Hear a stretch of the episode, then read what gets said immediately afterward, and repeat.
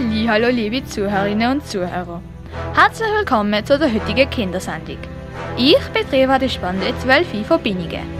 Hast du schon verraten, was das heutige Thema ist? Genau, es geht um Detektiv und Krimis. Detektiv kennt man aus dem Fernsehen und aus Roman. Mir gefallen aber am allerbesten die drei Fragezeichen, die drei Ausrufezeichen, das gleiche Format mit drei Mädchen, die Pfefferkörner und Philipp Maloney. Wenn er ermittelt werden soll, treten Detektivinnen und Detektiv auf und lösen jeden heiklen Fall. Heute habe ich dir eine spannende Krimi-Geschichte mitgebracht, aber nicht aus der Sammlung von den drei Fragezeichen und Co., sondern vom Internet. Dort habe ich unter materialguru.de eine Geschichte mitgebracht, wo vom Titel her mir gerade angesprochen hat. Sie heißt Der Schlangenmensch. Die möchte ich dir vorlesen. Viel Spaß beim Zuhören.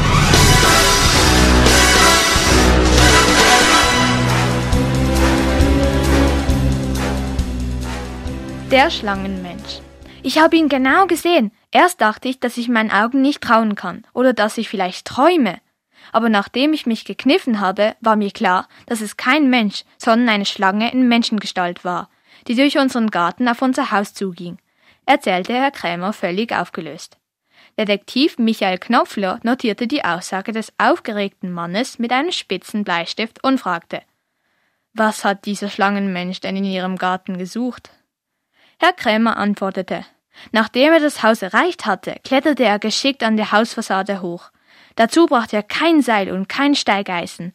Mit bloßen Händen und Füßen ist er über drei Stockwerke zum Dach gelangt. Ich sah nur noch, wie er im Schornstein verschwand und bin sofort aus dem Haus gerannt, um sie anzurufen. Der Detektiv kratzte sich nachdenklich an seiner krummen Nase und sagte Na dann, lassen Sie uns mal im Haus nachschauen, ob irgendetwas gestohlen wurde. Die beiden Männer gingen in das Haus.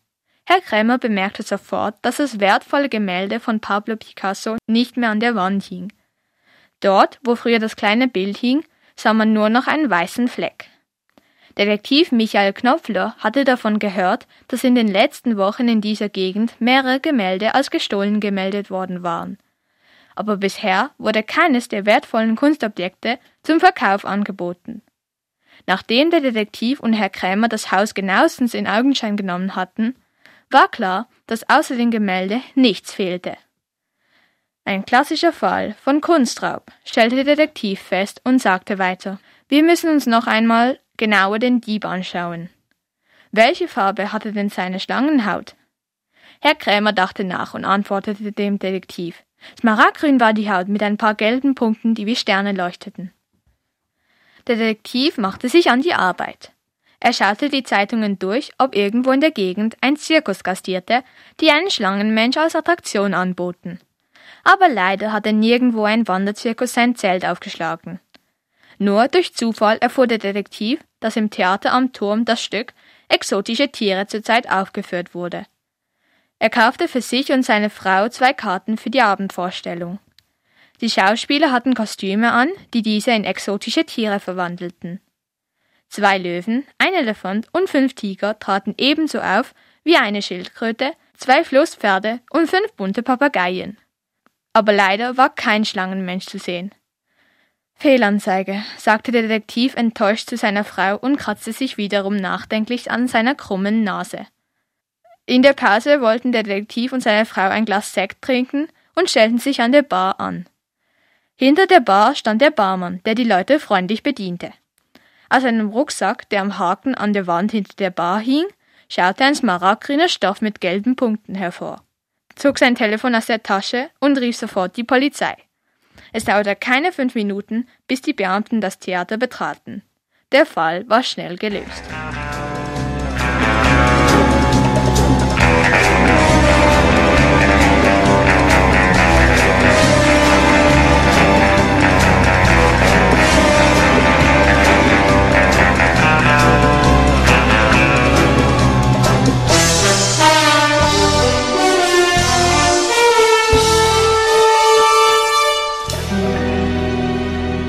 Wir sind leider schon am Ende von dieser Sendung angekommen.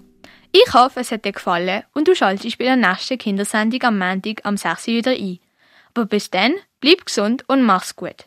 Für Radix, Reba de Spande.